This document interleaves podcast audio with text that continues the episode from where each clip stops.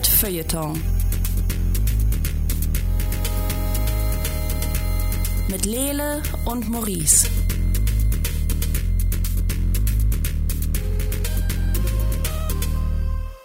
Hallo, herzlich willkommen hier beim Nerd-Feuilleton Podcast. Das hier ist Ausgabe 18. Mit mir hier im Studio ist Lele Lukas. Hallo Lele. Hello, Maurice Mathieu. Lele, du hast die Feiertage gut überstanden?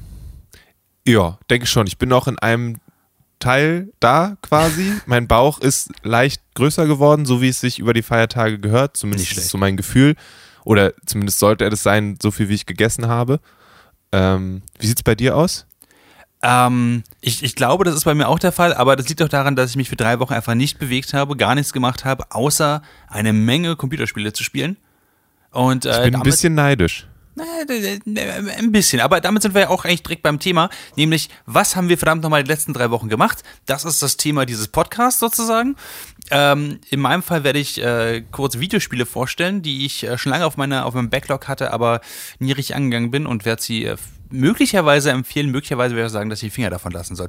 Lele, aber du hast auch was in den letzten drei Wochen gemacht, ja. außer zu essen, oder? Ich wollte ich wollt gerade sagen, ich zähle einfach auf, was ich gegessen habe. ähm, aber ja, nee, ich habe ähm, hab auch ein Videospiel gespielt und ich habe Sachen gelesen, äh, sowohl Comics als auch Bücher und ähm, darüber wollen wir dann ein bisschen reden. Du hast die großen Indie-Spiele dieser Zeit gespielt und ich habe so mainstreamig gespielt, wie es nur geht. Ähm, Boah, ich denke, so kommen wir uns ganz gut, äh, können wir uns ganz gut das Wasser reichen gegenseitig. Ich, ich bin sehr gespannt auf deine Sachen, ehrlich gesagt, weil, ähm, Lele, wenn du sagst, dass du was spielst, dann muss es was sein, was auf deinem Rechner läuft. Ich kenne deinen Rechner. äh, ja, a little bit of magic. Und viel Duct Tape, ich weiß, ich weiß.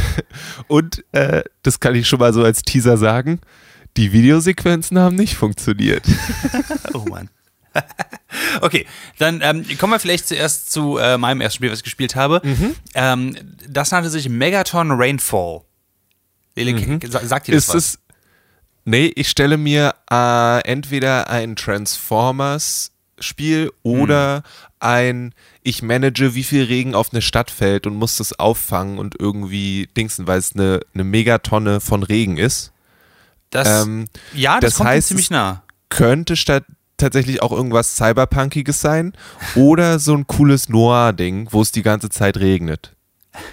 Also, wenn man davon ausgeht, dass wenn Regen auf einem Feld der Tag so ein bisschen ruiniert ist, dann kommt es dem ziemlich nah. Megaton Rainfall ist ähm, ein First-Person-Action-Game, bei dem man okay. eine ähm, ja eine man kann halb Superheld sagen, aber halb omnipotent, also halb phänomenale, fast kosmische Kräfte hat.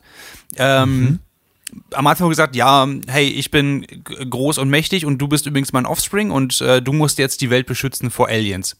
Und die Aliens okay. kommen eben auf die Erde in Form von, ähm, ich würde sagen, es sind einfach nur sehr, sehr schlecht animierte äh, Raumschiffe mit großen roten Buttons und wenn die Buttons trifft, explodieren die Aliens. Weil okay, das heißt, man, man läuft durch die Gegend und muss die Buttons treffen. Man Hat läuft nicht, man fliegt. Denn man ist man quasi, fliegt. man ist quasi ein Gott. Das heißt, der eigene Körper, wenn man einem runterguckt, ist auch so, stell dir vor, ähm, Dr. Manhattan, also hm. bloß nicht blau, sondern eher so lila und so halb durchsichtig komplett Dr. Manhattan? Oh, komplett Dr. Manhattan. Also es wird, also man kann es nicht sehen, aber es wird nie suggeriert, dass man eine Hose trägt und man ist eigentlich so mächtig, denn pff, Hosen sind eigentlich da auch eher so ein Ding von gestern. Aber äh, okay. genau, du, du Aber jetzt nicht, aber Safe for Work Dr. Manhattan es ist, es ist oder Work, Dr. Manhattan. Du, du, kannst, du kannst es Du kannst sie sehen. Aber ich wette, so wie die Leute schreien, kann, können sie dich auf jeden Fall sehen. Das Ding ist nämlich, du fliegst quasi um die Welt und ähm, dabei sind verschiedene Städte halt gebaut. Das Ganze hat so ein bisschen sowohl von der Steuerung als auch von der Grafik so Nintendo 64 fiel. Ich dachte zuerst, Mann, ich bin offenbar in der Version von Superman 64 gelandet, äh, da ich die Erde ja vor Aliens beschütze, fliegen kann und äh, viele Sachen kaputt hauen kann. Musst du auch durch Ringe durchfliegen? Ich muss nicht durch Ringe durchfliegen, das Puh. nicht. Mir ist dann aufgefallen, ich bin nicht so Superman 64, weil das war ja eher so auf der animierten Serie von Superman basiert. Ich bin eher so der Zack Snyder Superman da der, das große Problem ist, dadurch, dass die Steuerung so hakelig ist und du am Anfang eigentlich nur eine Superkraft hast, du kannst nämlich aus deiner Hand einfach so einen Laserstrahl, also so wie so ein, wie, wie so ein Impuls einfach rausschießen, so ein Energieball, der explodiert. Ähm, mhm. Das große, das, die große Schwierigkeit ist dann nämlich, du verfehlst meistens die Aliens und triffst einfach ein Haus. Und da fangen einfach die Leute drin an zu schreien. Und du selber bist unzerstörbar, aber wenn du hast quasi einen Health Bar für die City, wenn, wenn die Aliens oder du zu viel von der Stadt kaputt machen, äh, verlierst du halt die Mission. Ähm, also, wie gesagt, eher so der Zack Snyder Superman Okay. Okay. ähm, der die Stadt eher kaputt macht. Das Ganze spielt sich ganz cool, weil es eigentlich so halb open-worldig, also es ist eigentlich open-worldig. Ähm, die Aliens sind teilweise ganz witzig. Es gibt zum Beispiel einige Aliens, die auf die Erde kommen und sich dann als äh, quasi so ein, so ein Cloaking-Device anmachen und sich als Häuser verstecken. Was niedlich ist, weil wenn du nicht genau hingeguckt hast und du sicher bist, ah, das Haus auf jeden Fall Alien und du schießt einfach ab, dann schreien die Leute einfach und Ding fällt zusammen. Das heißt, das ganze Spiel gibt dir an sich alle Möglichkeiten an die Hand, ein Supervillain zu sein und sagt dir aber, mm, mm, mm, du darfst auf keinen Fall die Menschen töten, denn die Menschen sind super wichtig. Und ich sage dir auch bald bestimmt vielleicht warum. Ähm, okay. Und Hat damit darüber hinaus eine Story, die irgendwie nennenswert ist? du hakelst dich damit tatsächlich von so Mission zu Mission und äh, diese, du hast quasi so eine Art ähm, All Spark, äh, Super Cube, der um dich rumfliegt und der dir immer so eine, so eine lustige Sachen ins Ohr flüstert wie, ja, my offspring, you have to save the humans. Und das ist tatsächlich so ein bisschen, so ein So bisschen, Zelda-Fee.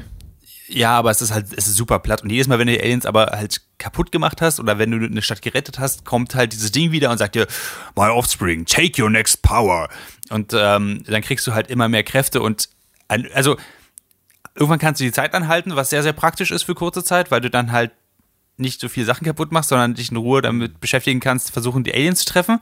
Und dann kriegst du aber sowas wie eine Gigaton Blast, was eigentlich so eine Art Super Kamehameha ist, was du einfach loslassen kannst. Ähm, wenn es aber irgendwas auf der Erde trifft, siehst du einfach nur, wie so eine Druckwelle auf dich zukommt, wie, wie bei so einer Atombombe und einfach alles im Nichts verschwindet. Ähm, von daher, an irgendeinem Punkt sagst du, bitte gib mir nicht mehr Kräfte. Ich kann damit nicht umgehen. Ich sollte diese nicht, Kräfte nicht haben. Ähm, genau, und ähm, insgesamt geht es eigentlich darum, die Xenospheres zu sammeln, die die Aliens irgendwie bekommen haben, warum auch immer. Das Spiel macht sich da nicht wirklich einen Kopf drüber, Sinn zu machen. Das ist, Ist einfach nur, die Bösen haben ein MacGuffin, sammel alle 16 MacGuffins. Und, und das ist es eigentlich. Ähm, Ist es so wie bei Superman oder bei dem Batman-Film danach? Oder bei, was war, egal, dass man sich dann eigentlich scheiße fühlt, wenn man sich das anguckt? nicht wirklich, weil du hast nicht, also hast überhaupt keine Bezugsperson. Du, du bist halt Okay. Du, also, dann schreien halt irgendwelche, irgendwelche seltsamen, nicht animierten Menschen, die aus den Häusern rausfallen. Das ist so, ja, das ist eher witzig als wirklich irgendwie mitreißend oder so. Die Aliens, äh, wie gesagt, das ist wirklich wie ein, wie ein Nintendo 64-Spiel. Also sehr, sehr nah dran. Das Coole passiert dann eigentlich, wenn irgendwann du eine Superkraft bekommst und sagst, okay, jetzt kannst du übrigens ähm, mit äh, mehrfacher Schallgeschwindigkeit fliegen und plötzlich kannst du halt die Erde umrunden und sowas. Das ist witzig. Oder kannst dann äh, zum Mond fliegen oder so.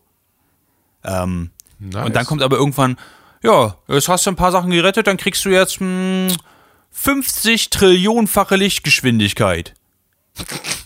So, wa- was? Und dann kannst du halt plötzlich, wenn du, wenn du den Planeten verlässt, kannst du das Sonnensystem verlassen und die Galaxie verlassen und siehst andere Galaxien um dich herum. Und dann denkst du, what? Dieses Spiel hat mich die ganze Zeit in der beschissenen kleinen Stadt gehalten und ich kann alle Galaxien besuchen. Das ist ja super krass. Und das ist super krass bist ja, also du kannst wirklich in jede Galaxie rein, jede Galaxie hat, hat ganz viele eigene Sonnensysteme, jedes Sonnensystem hat Planeten, du kannst die Planeten besuchen, bis dir halt auffällt, dass auf, es gibt auf keinem Planeten irgendwas, was interessant ist. Ähm, und das, was einfach nur richtig spannend daran ist, ist, dass die Flugmechanik einfach so gut ist, dass die, also bestimmt für eine halbe Stunde, Stunde einfach überhaupt nichts ausmacht. Ähm, weil es einfach total Spaß macht, einfach das Universum zu bereisen, einfach in so einen Arm von, einem, von, einer, von einer Galaxie reinzufliegen Ja. ähm, und dann irgendwelche Planeten zu besuchen, die einfach nur sehr schlecht aufgelöste Texturen eigentlich sind oder die Sonne zu besuchen oder sonst irgendwas. Kannst du durch die Erde durchfliegen und sie damit zerstören? Ähm, du kriegst eine Dash-Fähigkeit, wodurch du tatsächlich sehr schnell in Flammen gehüllt ähm, in den, also in die Erde reinfliegen kannst, aber nicht durchfliegen kannst. Du kannst sie so nicht kaputt machen. Ah. Aber es gibt ein Achievement, wenn du den Gigaton Blast für eine Minute anhältst und den Strahl auf die Erde äh, richtest, dann äh, bricht die Erde tatsächlich auseinander und du kriegst, äh, ich glaube, den Titel Weltenzerstörer oder sowas in die Richtung. Yay! Ähm, Für wie lange kann man das spielen? Eine halbe Stunde? Zehn Minuten? also alle Missionen kriegst du in, wenn du die Zeit lässt, glaube ich, anderthalb Stunden irgendwie raus. Und dann gibt's noch so eine, so eine Side-Mission, wo du The Signs finden musst. Was wirklich ein, ein, einer der blödesten Fetch-Quests ist, die ich, glaube ich, je gespielt habe. Dümmern gleich dumm wie, wie der, der Feder-Quest bei, äh, bei Assassin's Creed 2. Fuck Bloß- Federquest. Ja, bloß nicht so viel. Du kannst dann, du musst dann quasi das, irgendwie mehrere Galaxien besuchen, um The Signs zu finden. The, the Signs sind dann immer so, so einfach so sehr, ah, wie sage ich es am besten? Manchmal hat man das Gefühl, dass verschiedene ähm, Spieler, Autoren, Autorinnen einfach sehr, sehr daran bedacht sind, eine tiefe Story in was reinzubringen, was keine tiefe Story verlangt oder aushalten kann. Das ist eine Sache davon. Du findest dann quasi so eine Art Projektor auf irgendeinem Planeten, gehst dann rein und so, this is the first sign. Seek the other signs to learn the secrets of the universe. Und äh, ich spoilere jetzt einfach mal, the secret of the universe ist einfach Mathematik. Wow. Am- Amazing. 42. Nicht mal das, sie war nicht mal witzig dabei, sie haben es einfach super ernst genommen. Am, am, am Ende ist quasi der, äh, die Moral der Geschichte, ähm, dass alle anderen Galaxien so ein bisschen ausgelöscht werden eigentlich, weil da ist kein Leben drauf. Äh, und dann verdoppelst du die Erde und machst so eine Art Multiversum draus. Es, es ist so ein bisschen, Ist auf jeden Fall besser als der Plan, den Thanos hatte. es ist besser als das auf jeden Fall. Und man fühlt sich auch so ein bisschen wie Thanos, bloß dass man nichts kaputt machen darf. Äh, Die wirkliche Belohnung, die man bekommt eigentlich nach dem Durchspielen des Spiels nach anderthalb, zwei Stunden oder so, ist, dass man äh, einen Free Mode bekommt. Der Free Mode heißt, du kannst so viel kaputt machen, wie du willst und äh, das Spiel geht trotzdem weiter. Nice. Kann man das auch zu zweit spielen? Man kann es nicht zu zweit spielen, aber man kann es ähm, mit einer Oculus Rift oder einer HTC Vive spielen. Oder PlayStation VR, glaube ich, geht auch noch. Und damit tatsächlich, glaube ich, ist das Spiel wirklich mh, tatsächlich nochmal echt interessant. Es sei denn, einem wird schlecht, weil man an sich runterguckt und Dinge sieht, die man nicht sehen wollte. Vielleicht auch das, aber tatsächlich ist das Spiel sehr, sehr schnell teilweise und wie gesagt, diese Flugmechaniken geht mit dieser verschiedenen, also mit der Gravitation echt geil um, weil du dich halt auch in der Luft drehen kannst, diese ganzen Sachen. Es ist wirklich sehr seamless. Es ist so, glaube ich, wie Superman 64 gerne gewesen wäre. Nichtsdestotrotz ist es halt krass platt. Es ist also wirklich, es, es hat, es ist unglaublich weit. Du kannst so viele Planeten besuchen und so weiter, aber es gibt halt nichts zu tun und deswegen so nach zwei Stunden oder so denkst du, jo, das reicht jetzt auch. Da brauche ich eigentlich nicht mehr davon. Okay. So. Also ich persönlich, ich habe mich verleiten lassen, weil mir es einfach jemand empfohlen hat. Ich habe eine zehnminütige Review davon gesehen, wo der Mensch ja quasi alle Kräfte vorstellt, die man bekommt. Dieser, das ist ja unglaublich, 15 Trillionenfache Lichtgeschwindigkeit, ich kann die Sonne besuchen, super geil. Und dann habe ich da selber gespielt und so, okay, was jetzt? Und äh, das war's eigentlich. Aber ähm, diese zwei Stunden, die waren auf jeden Fall sehr cool. Die zwei Stunden waren cool und wenn man das Spiel für weniger als 10 Euro bekommt, klar, warum nicht? Äh, das ist Megatron Rainfall und ist bei Pentadimensional Games äh, rausgekommen. Okay. Ähm, Genau. Aber Lele, jetzt, jetzt Nice. kommen, wir, kommen wir zu Spielen mit ein bisschen mehr Substanz, oder? Kann man sich drüber streiten. ähm, ich habe einen Weg gefunden, äh, Warcraft 3 äh, auf meinem Rechner zu spielen. Ähm, Wow. Das war gar nicht so kompliziert, das hat am Ende alles funktioniert. Und wie gesagt, das Spiel läuft auch flüssig, ohne Probleme. Ich bin beeindruckt. Nur die Cinematics, also nur die, die Filmchen, die kriege ich nicht. Ähm, das heißt, ich kriege nicht zu sehen, wie Arthas seinen Vater umnietet, aber ähm, das ist okay. Äh, ich muss sagen, ich finde das Spiel, also es ist ja jetzt auch schon ewig alt, 16 wieder. Jahre. Warcraft, 16 Jahre, ja. Und es hatte schon echt eine coole Story und man macht echt coole verschiedene Sachen. So sei es, dass man sich irgendwo durchschleichen muss, dass man, also was irgendwie in einem Strategiespiel, weiß ich nicht wie, also ich meine, Age of Empires musste man sich nirgendwo langschleichen.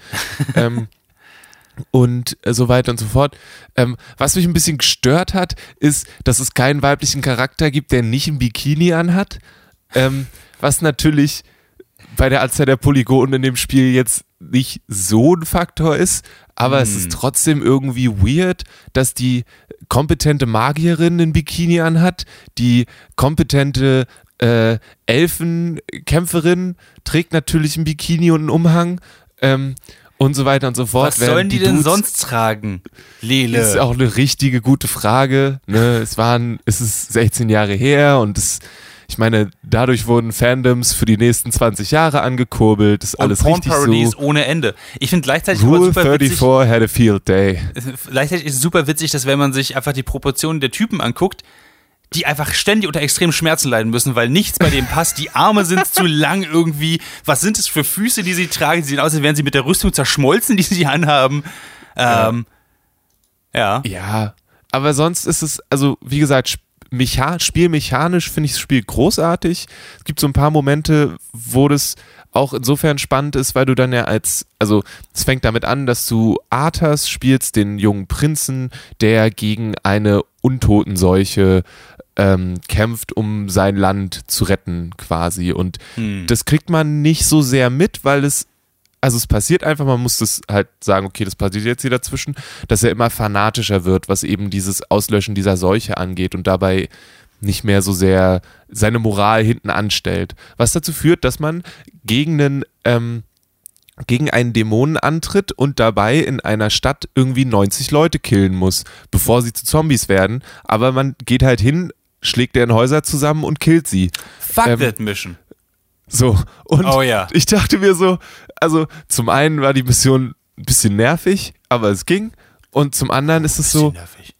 was für einen, was für moralische Grauzonen durchlaufe ich hier mit meinem Charakter. So, beziehungsweise ich als Spieler finde es kacke, es hat aber der, der Entwicklung des Charakters trägt es bei. So. Mhm. Es gibt später eine Mission, wo du, ähm, wo deine, da, du bist in einem anderen Kontinent, auch wieder mit Arthas und deine Landsleute ähm, wurden vom König zurückbeordert. Und dann ist es deine Aufgabe, an der Küste lang zu gehen und die Schiffe abzufackeln, bevor deine Leute auf die Schiffe kommen, um nach Hause zu fahren. So.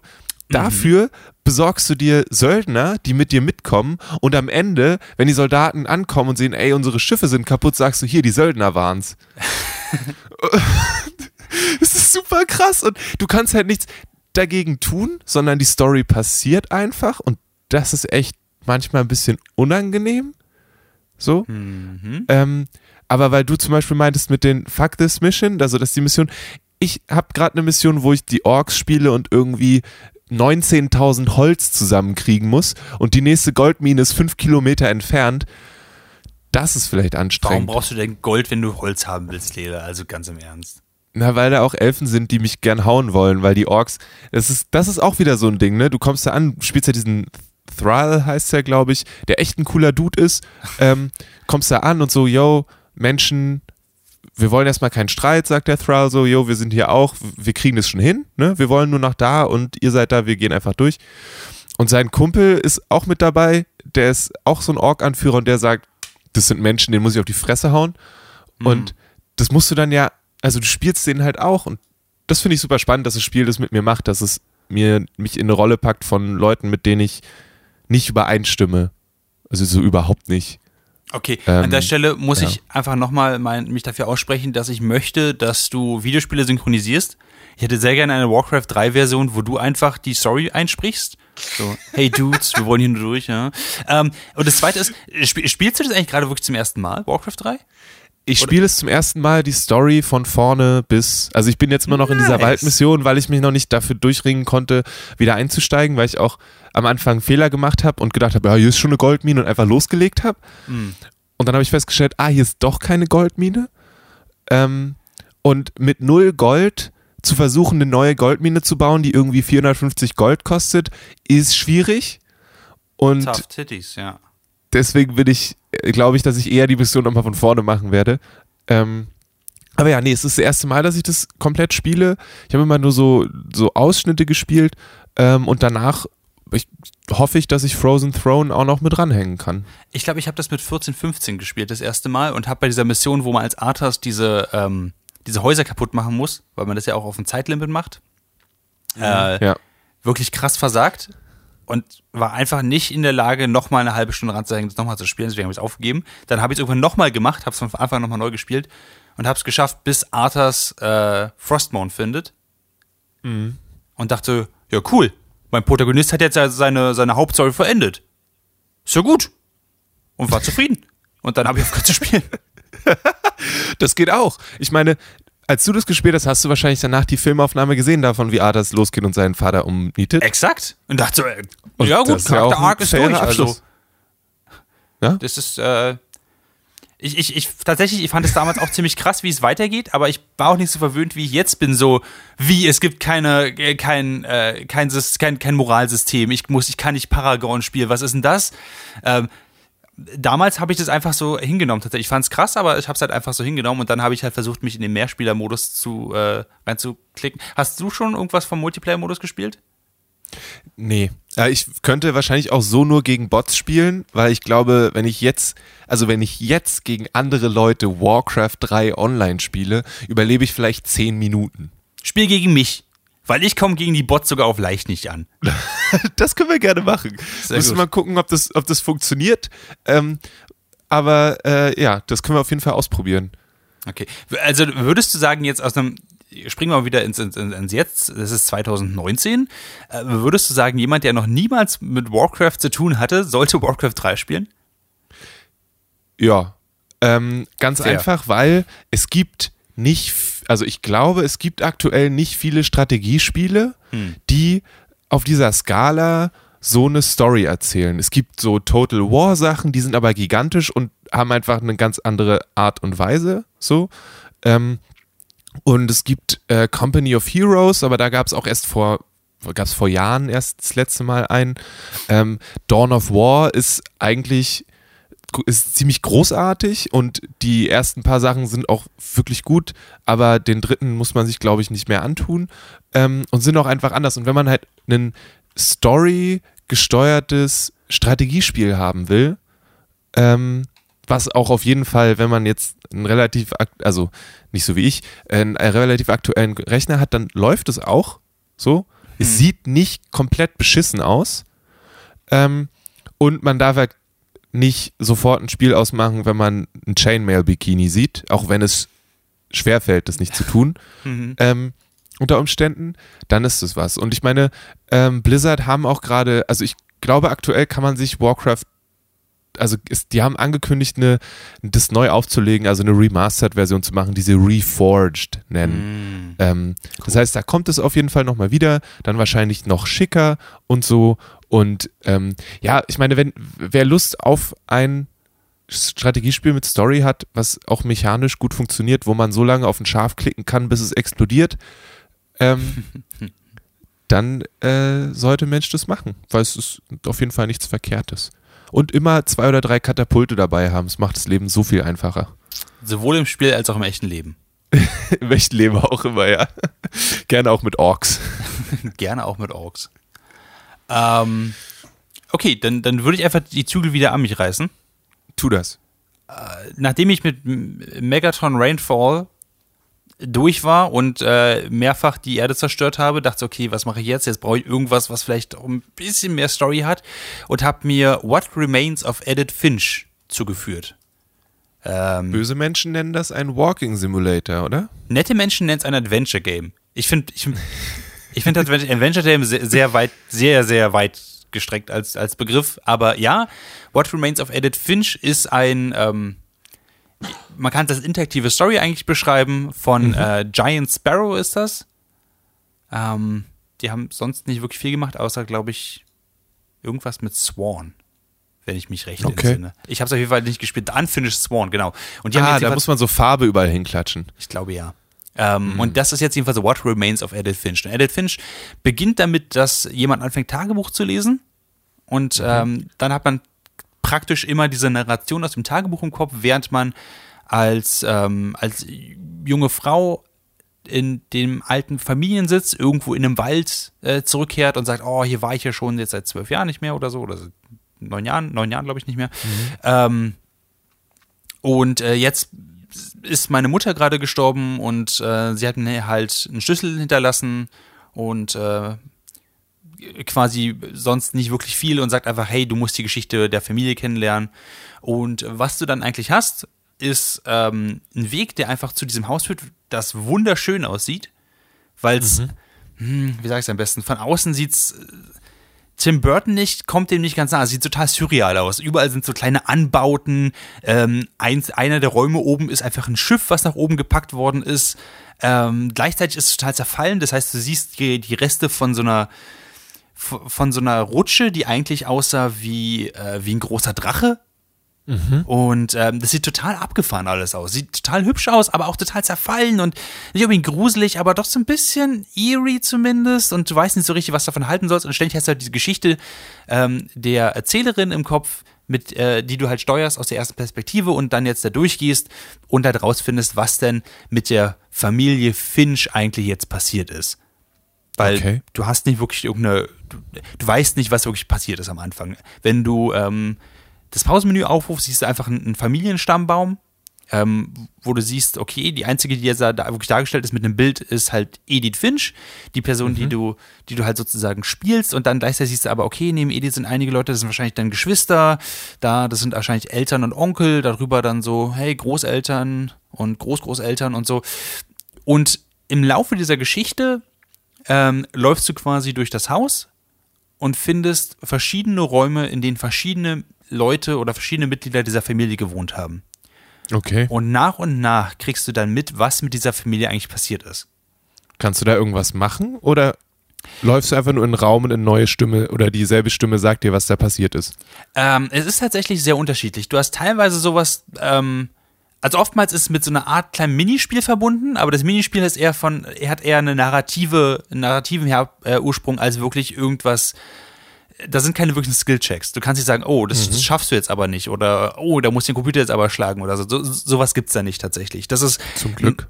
ja, ja, das ist ein rein narratives Spiel, was durchaus interessant ist, was auch das so ein bisschen äh, spannend hält. Du gehst dann zum Beispiel ähm, in ein Zimmer, was irgendwann offenbar einem jungen Mädchen gehört hat und liest ihr Tagebuch. Und im Tagebuch steht dann sowas wie, ja, äh, an dem Abend war ich sehr hungrig und ich wollte irgendwie rausgehen, aber meine Eltern haben mich nicht rausgelassen, also habe ich einfach gegessen, was hier halt hier im Raum war und so. Ähm, und dann isst sie halt alles mögliche Zeug, irgendwie Zahnpasta und, und eine Karotte, die sie da findet und, und irgendwelche Beeren von irgendwo, keine Ahnung was. Und dann sie, und jetzt sehe ich da plötzlich einen, äh, einen Vogel draußen und Mensch, jetzt bin ich plötzlich eine Katze. Und Moment, was? Und dann spielst du quasi das weiter als Katze. Und als Katze springst du diesem Vogel dann hinterher. Und dann bist du plötzlich kein Vogel, keine Katze mehr, dann bist du plötzlich eine Eule. Und dann bist du plötzlich keine Eule mehr, dann bist du ein Hai. Und ähm, das ist okay. das ist Ein Hai abgefahren. auf Land oder unter Hai, Wasser? einen ersten Hai auf Land. Das ist auch sehr witzig, weil der Hai einfach nur so einen Hügel runterrollt. Dann bist du aber ein Hai im Wasser. Und dann bist du irgendwann nur einfach ein Monster. Und ähm, ich, ich erzähle diese Geschichte einfach mal, einfach mal zu Ende, weil das, dann kommt so ein bisschen raus, wohin diese Geschichten eigentlich alle führen. Ähm, dann bist du quasi ein Monster, das sich mit Tentakeln fortbewegt und dann einfach andere Menschen frisst. Ähm, und irgendwann meinst du, du hast immer mehr Hunger und immer mehr Hunger und es, es, es wird halt als in der, in der Stimme von diesem kleinen Mädchen erzählt. Nicht von der Protagonistin, sondern von, von diesem Mädchen, von dieser Verwandten. Ich glaube, das ist die Großtante gewesen oder so von, von Edith dann. Ähm, von dieser Verwandten, die du halt, ähm, äh, die du halt als Monster quasi weiterspielst und äh, durch Kanalisation nicht entrückst und dann sagt die halt die ganze Zeit, ich habe irgendwas super Leckeres gerochen und das muss ich unbedingt haben. Und plötzlich ähm, gehst du durch die Kanalisation hoch und bist plötzlich in dem Raum des kleinen Mädchens und musst dich da unter dem Bett verstecken und dann bist du plötzlich wieder in dem Körper des kleinen Mädchens, die sagt, ein Monster ist unter meinem Bett, was mich fressen wird. Ich möchte aber, dass jemand weiß, dass ich gleich gefressen werde. Und dann plötzlich hört einfach dieser Tagebucheintrag auf, du bist wieder Edith Finch und dann ist so, okay, das ist, was mit meiner Großtante passiert, alles klar. Und dann malst du ihr Gesicht quasi in den Stammbaum rein.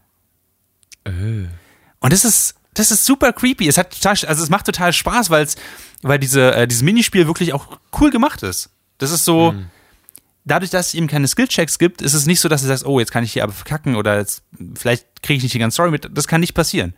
Du kriegst Ja. auf jeden Fall die Story mit und dadurch, dass du dich halt ganz anders als bei Mechaton Rainfall sehr empathisch in die verschiedenen Charaktere, du, du fühlst dich wirklich in jeden einzelnen Mitglied dieser Finch-Familie rein. Ähm, und das große Ding ist eigentlich, dass gesagt wird, die Finch-Familie, die, die, hat einen, die hat einen Fluch, der auf, auf ihnen liegt. Das heißt, du weißt schon relativ schnell am Anfang, okay, ich kriege jetzt die Geschichte dieser Familie mit und die ist nicht schön.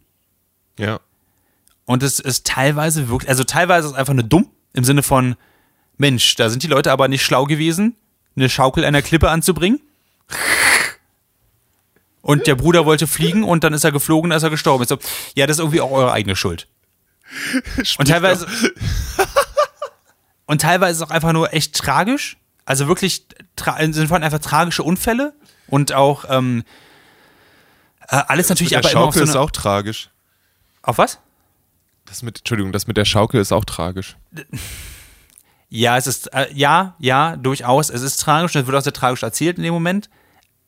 Aber du denkst dir so, okay, die können nicht so blöd sein, einfach den, den Menschen so, also, das, das ist stimmt. sehr dumm. Nicht alles davon ist dumm. Einiges davon ist einfach nur tragisch. Das sind Unfälle und so und du, du kriegst dann die, die Geschichten mit von, von den Leuten, die übrig geblieben sind, von Brüdern und Schwestern, die halt um ihre geliebten Menschen einfach trauern. Und das ist wirklich, das ist sehr traurig. Teilweise. Und gleichzeitig aber hältst dich, hält sich echt bei, bei der Stange, weil du einfach wissen willst, was ist jetzt mit den Leuten passiert und warum ist jetzt Edith da und Mensch, was ist denn jetzt eigentlich in dem Haus eigentlich los und so. Und das ist halt total spannend, vor allem, weil sie es halt schaffen, dass, ja, man kann es als Walking Simulator quasi beschreiben, weil man läuft tatsächlich nur durch das Haus, krabbelt durch irgendwelche Gänge durch oder so und findet dann halt weitere Räume von den verstorbenen Verwandten.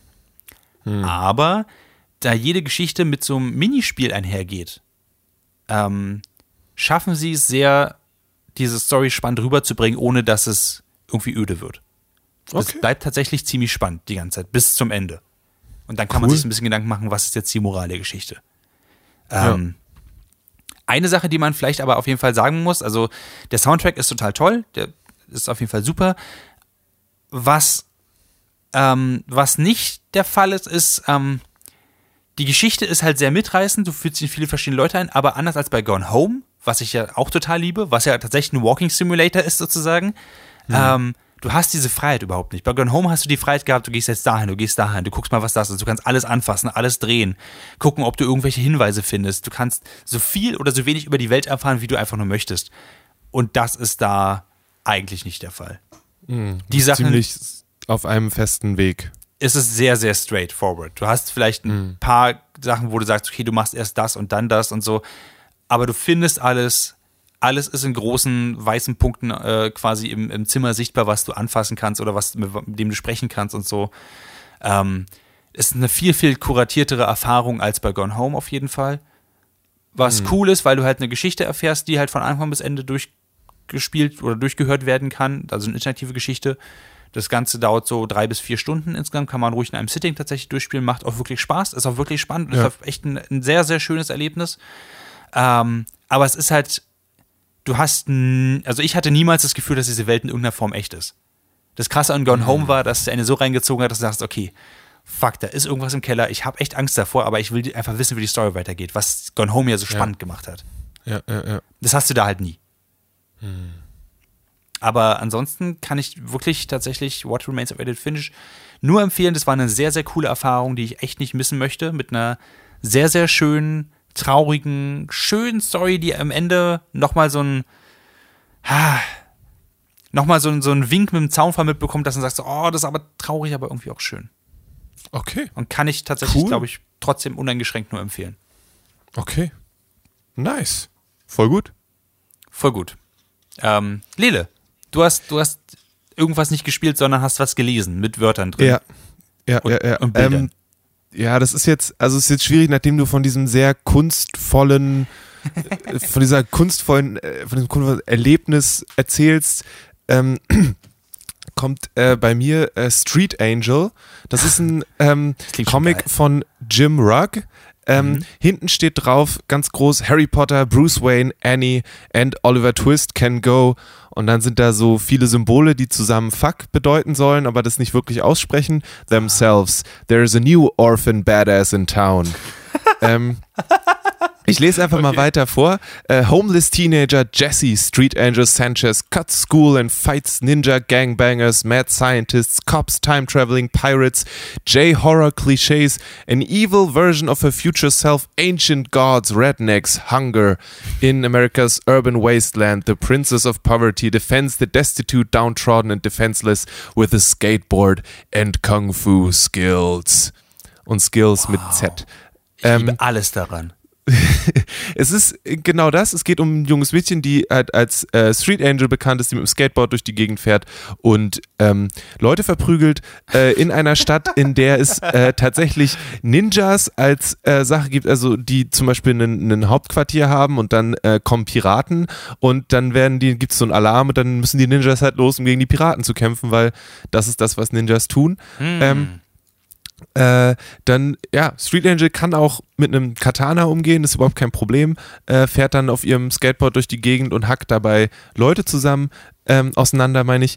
Äh, in der ersten Story geht es darum, dass ähm, äh, ein wahnsinniger Wissenschaftler aus einem Gefängnis ausbricht und dann der äh, Gouverneur oder der Bürgermeister der Stadt sagt, okay, Street Angel, du musst uns jetzt retten und meine, meine ähm, Tochter befreien, die wurde nämlich entführt.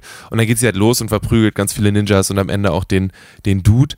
Und ähm, das klingt jetzt auf der einen Seite super flach und bizarr, aber dann ist es auch gleichzeitig so, dass die, die Tochter vom, vom, ähm, vom Bürgermeister auch immer darauf hinweist, dass Street Angel nicht gut riecht.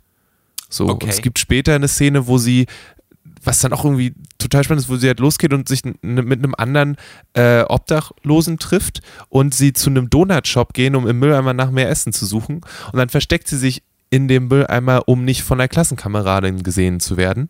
Ähm, es geht also sowohl ähm, mit äh, irgendwie, ich, ich glaube Kanada, nee, Irland ist es, die sagen, wir schießen jetzt eine Rakete los und wir sind die Ersten auf dem Mond, wir schaffen das auch. Und deswegen gibt es einen Astronaut, der so ein Kleeblatt auf der Brust hat ähm, und sich und so weiter und so fort. Ähm, aber dann gibt es auch eben diese sozialkritischen Sachen, die sich da so ein bisschen drin stecken, die Okay, auch sehr, sehr cool Passt sind. das? Funktioniert das? Oder ist es einfach nur so, Das hey, funktioniert. Ihr, echt? Aber es ist nicht Ja. so, dass du sagst, hey, wenn ihr, wenn ihr ernst sein wollt, dann seid ernst und äh, Also für mich hat es absolut funktioniert, weil es so, also es sind, es sind dieses, was ich jetzt hier habe, ähm, ist eine, eine Sammlung quasi aus einzelnen Heften, die der Jim Rock gemacht hat, ähm, die er dann zu einem, in einem Hardcover gesammelt hat quasi. Und dann ist es eine Story, wo es halt darum geht, dass sie losgehen und am Ende, glaube ich, auch eine, eine Katze äh, bei ihr landet. Ähm, das ist auch, s- ja, ähm, also es ist, halt- es ist dann in sich, hängt es mit sich zusammen. Also als diese Story rauskam, war das nur dieses Ding und dann funktioniert es. Ähm, und so, finde ich, funktioniert es auch. Es ist sehr, sehr cool, sehr, sehr pulpig irgendwie, wenn es Sinn macht. Ähm, illustriert, äh, sehr viele feine Linien. Ähm, und ja, es geht gut ab. Macht sehr, sehr viel Spaß. Ähm, vielleicht habe ich die falschen Bilder dazu im Kopf, aber wenn ich mir das jetzt überlege, äh, ist es sowas wie eine noch silligere Version von einem Deadpool-Comic, aber oder ist es was eigenes? Kann es durchaus eine eigene Ident- Identität für sich aufbauen?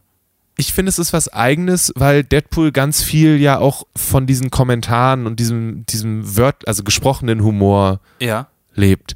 Und ähm, Street Angel macht das, also diese Art macht dann oft durch, durch eine gewisse Art von Gewalt, die irgendwie, also die nicht verherrlichend ist, die so realistisch halt ist, wie wenn ein junges Mädchen mit einem Katana durch die Gegend läuft, sie halt realistisch sein kann.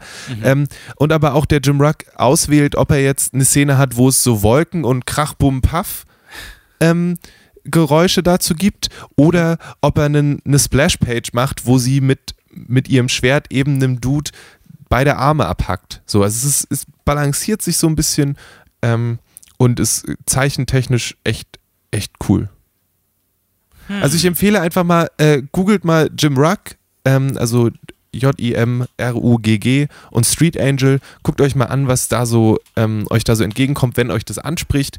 Ähm, dann gibt es von, von Ad House Books ein äh, wundervolles ähm, äh, Hardcover, ähm, wo, also es sieht einfach auch super, super cool aus.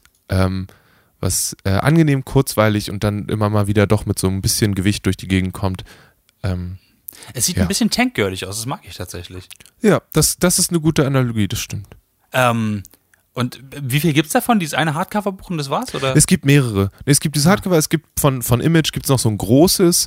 Äh, ich glaube, es gab zu diversen Free Comic Book Days Sachen und äh, ich, der Jim Ruck haut auch immer weiter ähm, Sachen diesbezüglich raus. Also das ist eine Sache, wo der Also immer weiter noch. dran ist. Genau. nice. Ja, Gut verbrachte Feiertage, Lele. ja finde ich auch. Support your local comic shop, just like I do.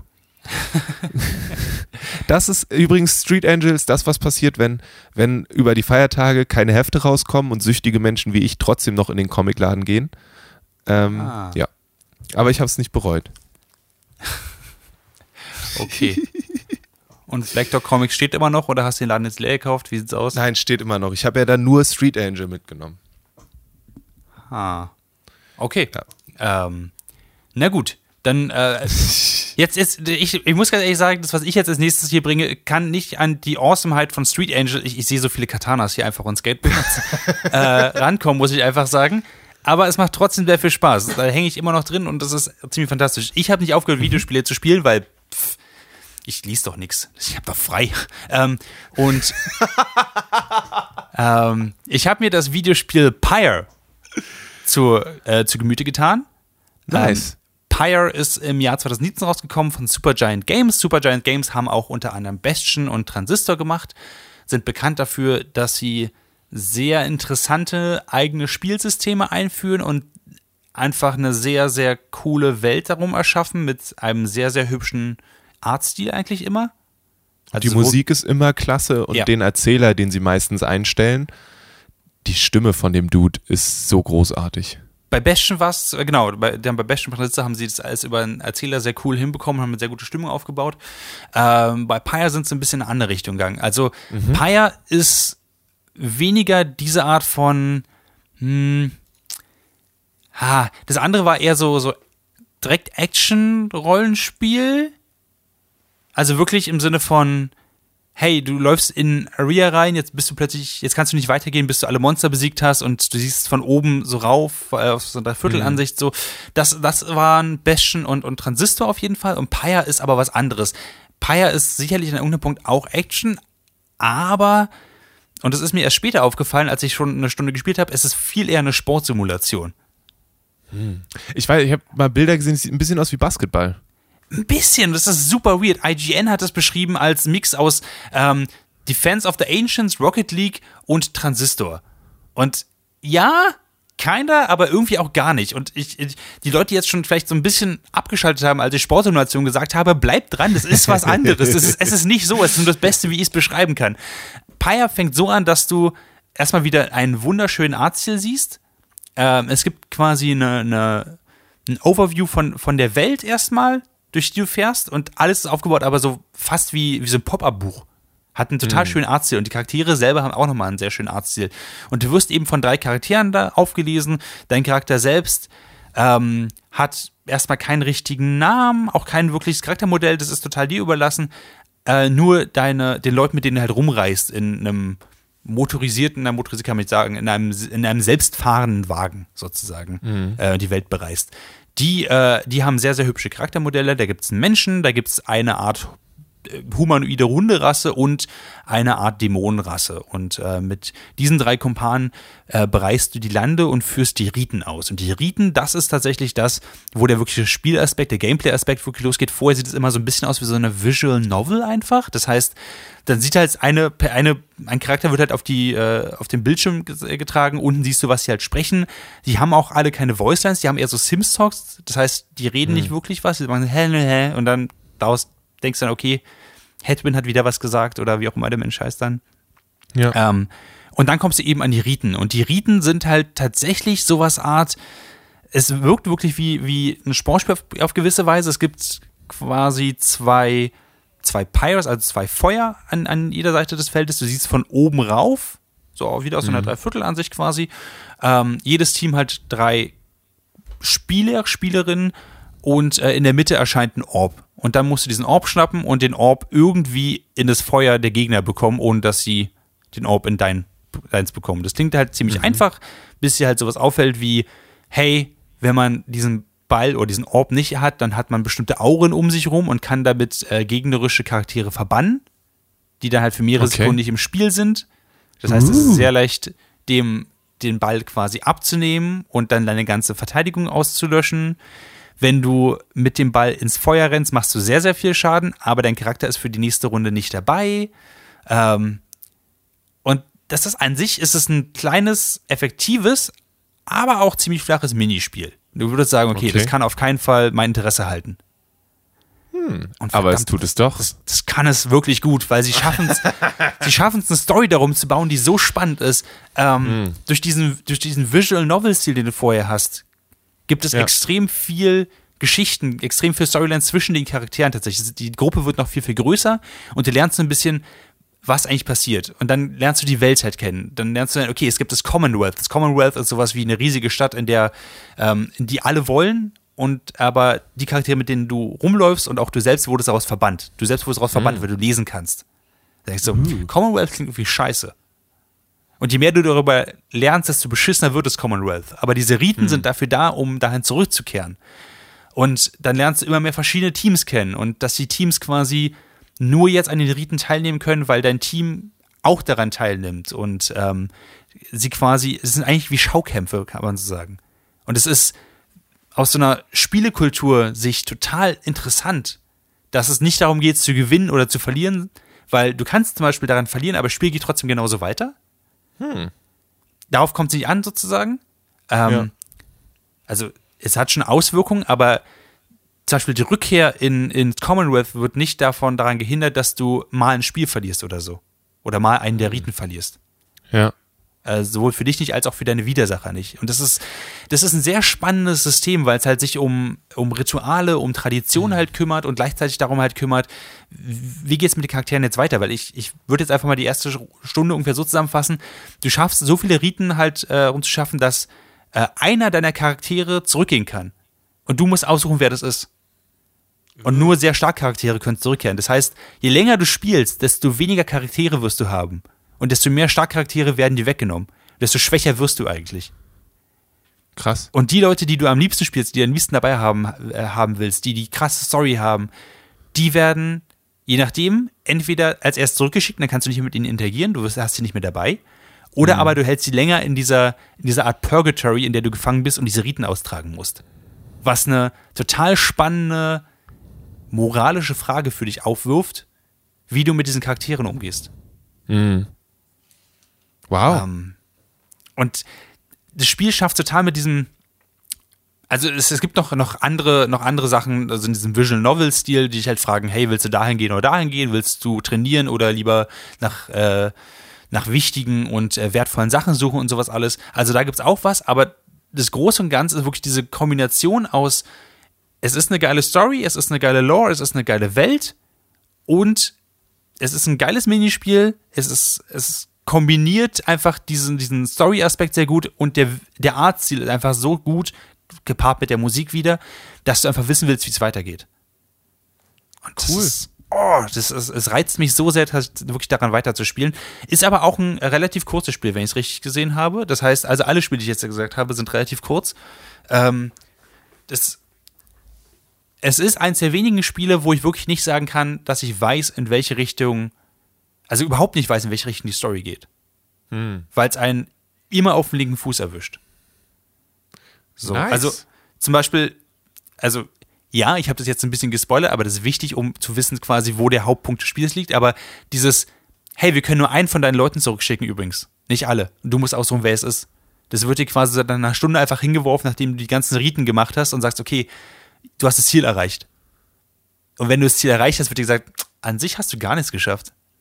An sich, an sich hast du, hast du nichts geschafft. Du hast einen Menschen dahin geschickt, der unglücklich ist darüber. Aber und und das hat funktioniert und war nicht eher so, ein, so eine Backpfeife, die dir sagt, haha, spiel weiter. Ähm, hätte es wahrscheinlich, wäre die Story nicht so gut oder so erwachsen damit umgegangen, dass sie, ähm, dass sie eigentlich was viel Größeres machen möchte. Dass sie es wirklich, dass es nicht quasi darum geht, dass du einfach nur diese Leute befreist, sondern es soll noch einen Schritt weitergehen. Das möchte ich jetzt hier nicht unbedingt verraten. Aber Finde ich auch gut. die, die Geschichte schafft es wirklich, Charaktere einzuführen, an den richtigen Punkten einzuführen. Zum Beispiel ganz am Anfang wird hier ähm, von, also wird dir gesagt, dass dein Auftraggeber oder der Auftraggeber von den Leuten, mit denen du rumreist, ihnen halt sagt, wo sie hingehen sollen. Oder ihnen sagt, wo sie, wo sie die Leute treffen sollen. Und du lernst halt erst nach einer Dreiviertelstunde oder sogar noch länger eigentlich, wer dieser Auftraggeber ist. Und du kannst am Anfang nicht einordnen, ob das ein moralisch guter oder schlechter Charakter ist. Okay. Ich habe jetzt zwei Stunden mit den ganzen Leuten verbracht oder drei und ich weiß es immer noch nicht. Und es ist, es ist wirklich, es ist wirklich gut geschrieben, es ist wirklich spannend, die Interaktionen sind total spannend und ich kann einfach überhaupt nicht einschätzen. Also bei einigen Charakteren ist es super leicht. Das sind auch dann Ja. quasi deine Sympathieträger. Ähm, es ist super leicht, äh, leicht gehalten, mit denen einfach, vor allem mit deinem Team, einfach Freundschaften zu schließen und so. Ähm, die natürlich intern auch Trouble haben und, und eigene Storylines haben. Aber der Auftraggeber, der mit dir auch rumreist, den kann man überhaupt nicht einschätzen. Das ist, halt, das ist wirklich gut. Und über diesen, über dieses, über diese Spannung wird einfach das alles gehalten und über diese Spannung ähm, schafft es das Spiel wirklich über lange Zeit sehr, sehr spannend zu bleiben und sehr, sehr unvorhersehbar zu bleiben. Und ich liebe einfach jetzt mittlerweile diese Riten. Es macht so viel Spaß. Es ist so action-packed, so schnell, weil du über nur einen Charakter von den dreien steuern kannst. Es ist nicht so, dass die sich automatisch steuern. Ähm, Ja. Und ich glaube tatsächlich, wenn ich dann durch bin, werde ich auch eine Weile noch in dem Versus-Modus äh, einfach abhängen, weil es einfach, es ist ein sehr schnelles, sehr cooles Spiel, was überraschend viel Tiefe hat. Okay. Ja. Cool. Kann Voll ich gut. wirklich, kann ich jedem Menschen nur empfehlen, der einfach nur ein bisschen Geduld hat, ähm, durch diesen anfänglichen Visual Novel-Stil durchzukommen, Ja. der, der einen teilweise ein bisschen erschlagen kann mit diesem, das ist das Commonwealth und wir sind im Purgatory, das sind die Riten und ich weiß, du weißt nicht, worum es hier geht, aber gleich willst du es vielleicht wissen oder auch nicht. Und äh, jetzt, jetzt lies einfach mal acht Seiten Backstory und so. Also das ist ein bisschen. Ich dachte, du liest keine Bücher. in dem, in dem, in dem Spiel ist man quasi selber als Protagonist, Protagonistin ein Reader und die ganze Aufgabe ist es, ein bestimmtes Buch zu lesen. Ah. Aber es ist ganz cool, weil darum geht es darum, wie, wie die Titanen gekillt worden sind und so. Und das ist, ja, das ist, das ist ziemlich cool. Es ist quasi wie die, wie die nur Wörter-Version von, äh, von Street Angel. Nice. Sehr gut. Ja, ne, wo wir gerade bei Büchern, ich habe auch noch, ich habe noch ein Buch zum Abschluss. Hau raus. Ähm, also, letztens kam eine Kollegin zu mir auf Arbeit, ich arbeite auch in einem Buchladen und meinte, ey Lele, ich habe gerade das nächste Patrick Rotfuß, das nächste Name des Windes gelesen. Und mein Kopf war so, "Pff, den gibt's jetzt wirklich? Nein, ist nur ein Buch, was, wo sie meinte, das wäre so gut wie das. Okay. Hast du, hast du dann noch mit der Person geredet oder war's das? Ja, nee, ich habe danach auch noch weiter mit ihr geredet. Ähm, das ist mein Job leider. Aber ähm, äh, nein, ähm, das Buch heißt äh, The Ruin of Kings, ist von Jen Lyons oder Lyons ist, ist L-Y-O-N-S. Ähm, ich habe über selbige Arbeit ein Leseexemplar vor mir liegen ähm, und äh, da steht hinten drauf, dass es ähm, sowohl für Tor UK als auch Tor US der biggest Fantasy Debut von 2019 wird.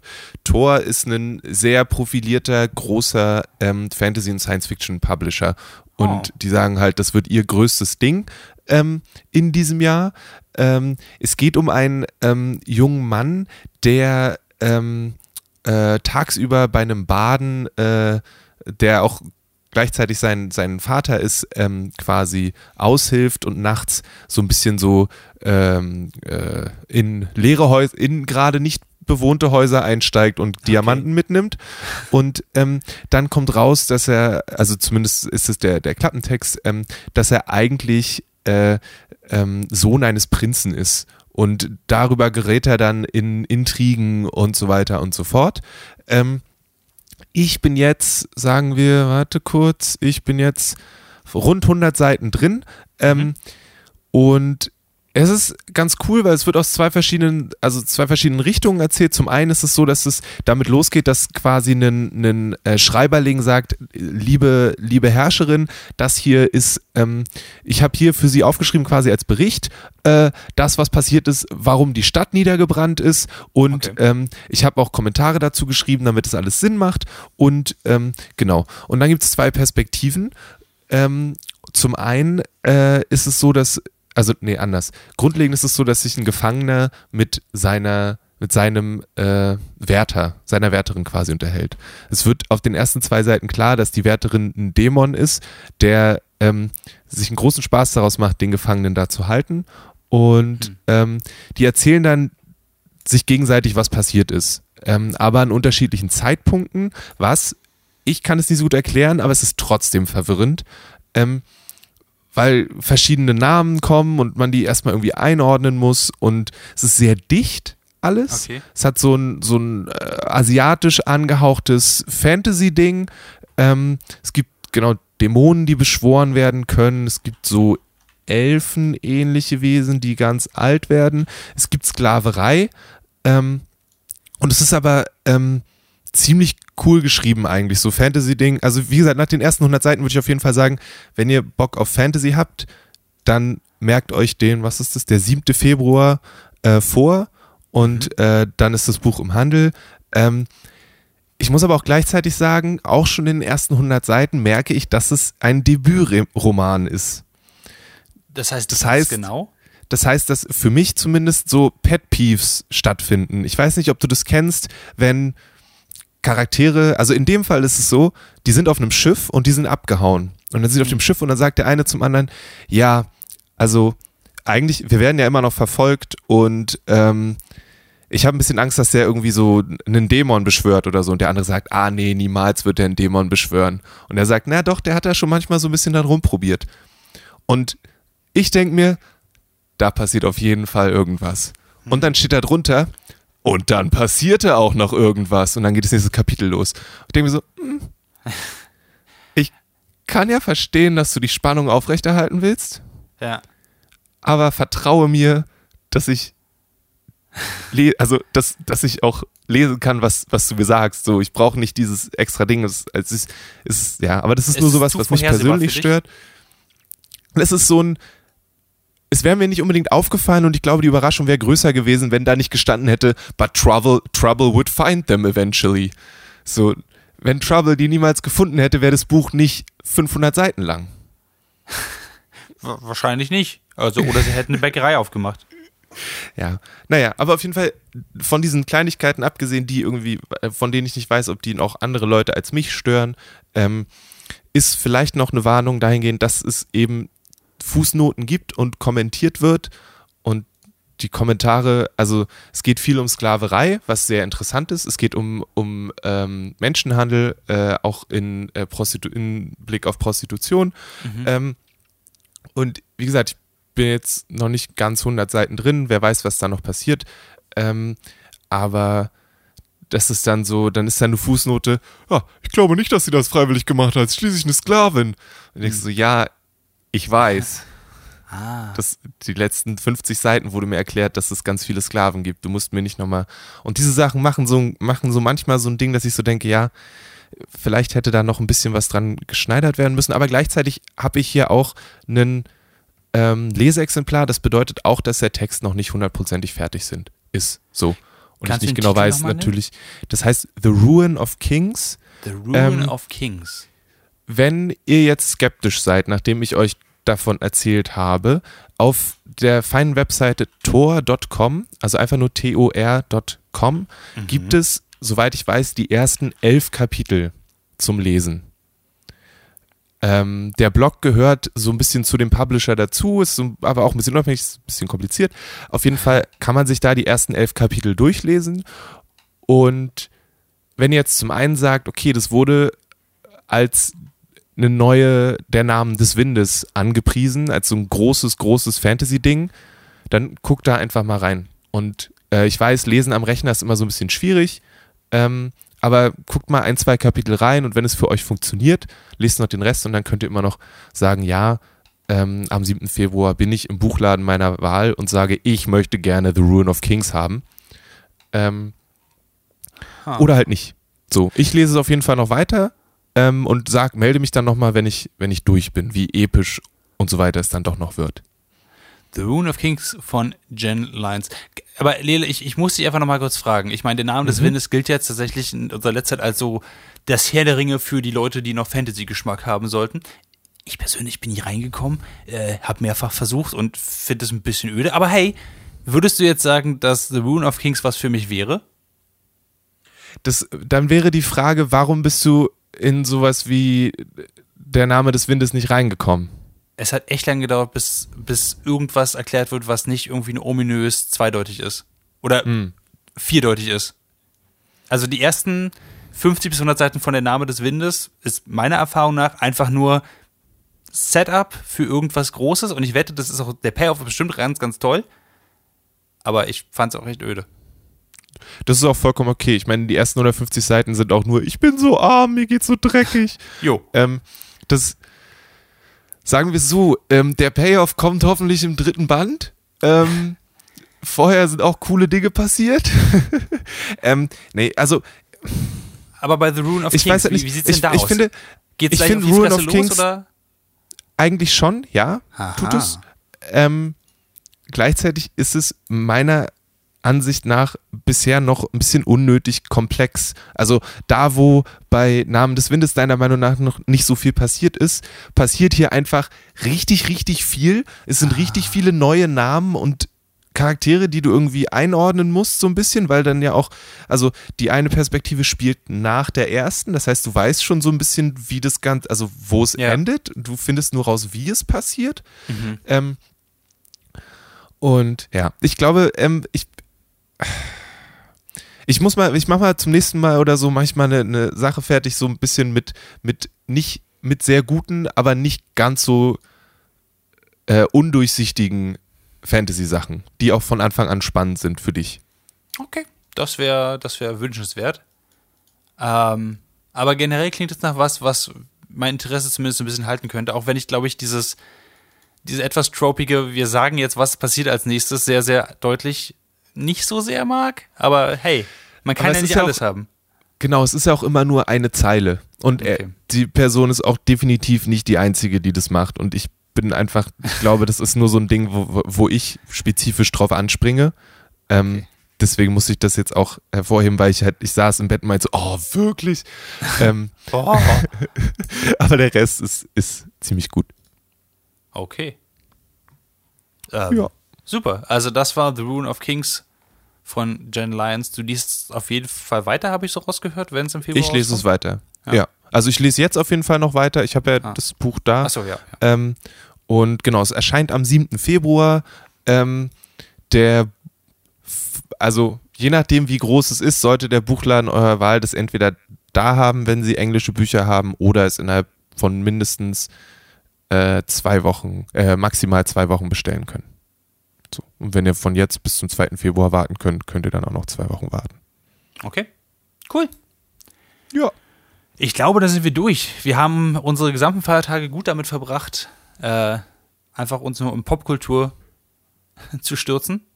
Es Und gibt. Schlimmeres. Es gibt auf jeden Fall Schlimmeres. Wir hätten äh, lange Wanderungen unternehmen können oder ähm, Zeit mit der Familie verbringen. Ah, Zeit mit der Familie. Aber das Gute ist, ich weiß nicht, wie es bei dir ist, bei mir kocht die Familie ständig. Ähm, Hm. und äh, das, das finde ich tatsächlich ziemlich gut.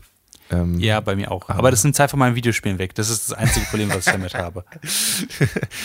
Kannst du die nicht. Ich meine, mein Cousin und meine Cousine haben eine Switch bekommen ähm, zu Weihnachten. Und ich gehe dann davon aus, beim nächsten Mal oder bei der nächsten Veranstaltung einfach die beiden da sind und spielen. Also du kannst die Spiele halt jetzt sonst einfach mitnehmen zu den Familiensachen, wollte ich damit natürlich sagen. cool, aber ich habe zum Beispiel auch über die Zeit wieder äh, Rust für mich entdeckt für kurze Zeit Mhm. und habe das mal wieder gespielt und ich kann einfach nicht Leute beleidigen und mich beleidigen lassen, wenn meine Familie in der Nähe ist. Da werde ich abgelenkt. Da bringe ich nicht mein A-Game mit. Und ich meine, warum sollte man sonst Rust spielen? Ja, Das heißt, dein A-Game ist auch sehr damit verbunden, dass du Leute beleidigst. auf Russisch, ja.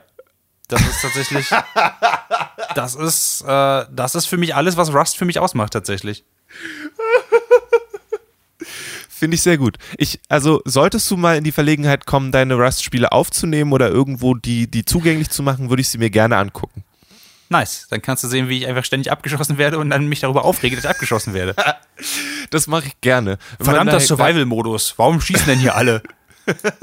Wenn ich daran denke, dass ich bisher, wenn wir Sachen gegeneinander gespielt haben, meistens verloren habe, denke ich, dass es durchaus eine positive Erfahrung sein dürfte, zu sehen, wie du von anderen Leuten zusammengehauen wirst. Ja, aber den meisten Spaß, den ich zum Beispiel bei Rust als Survival-Game einfach hatte, war, wenn ich einfach den Survival-Faktor ziemlich ignoriert habe. Zuletzt habe ich zum Beispiel äh, mit äh, unserem guten Freund, dem Pepper, äh, einfach eine, ein kleines Haus gebaut, dann äh, ein- ein Beet angelegt, dann haben wir uns ein, ein, ein Boot geholt und sind einfach äh, schwimmen gefahren. Das war richtig schön.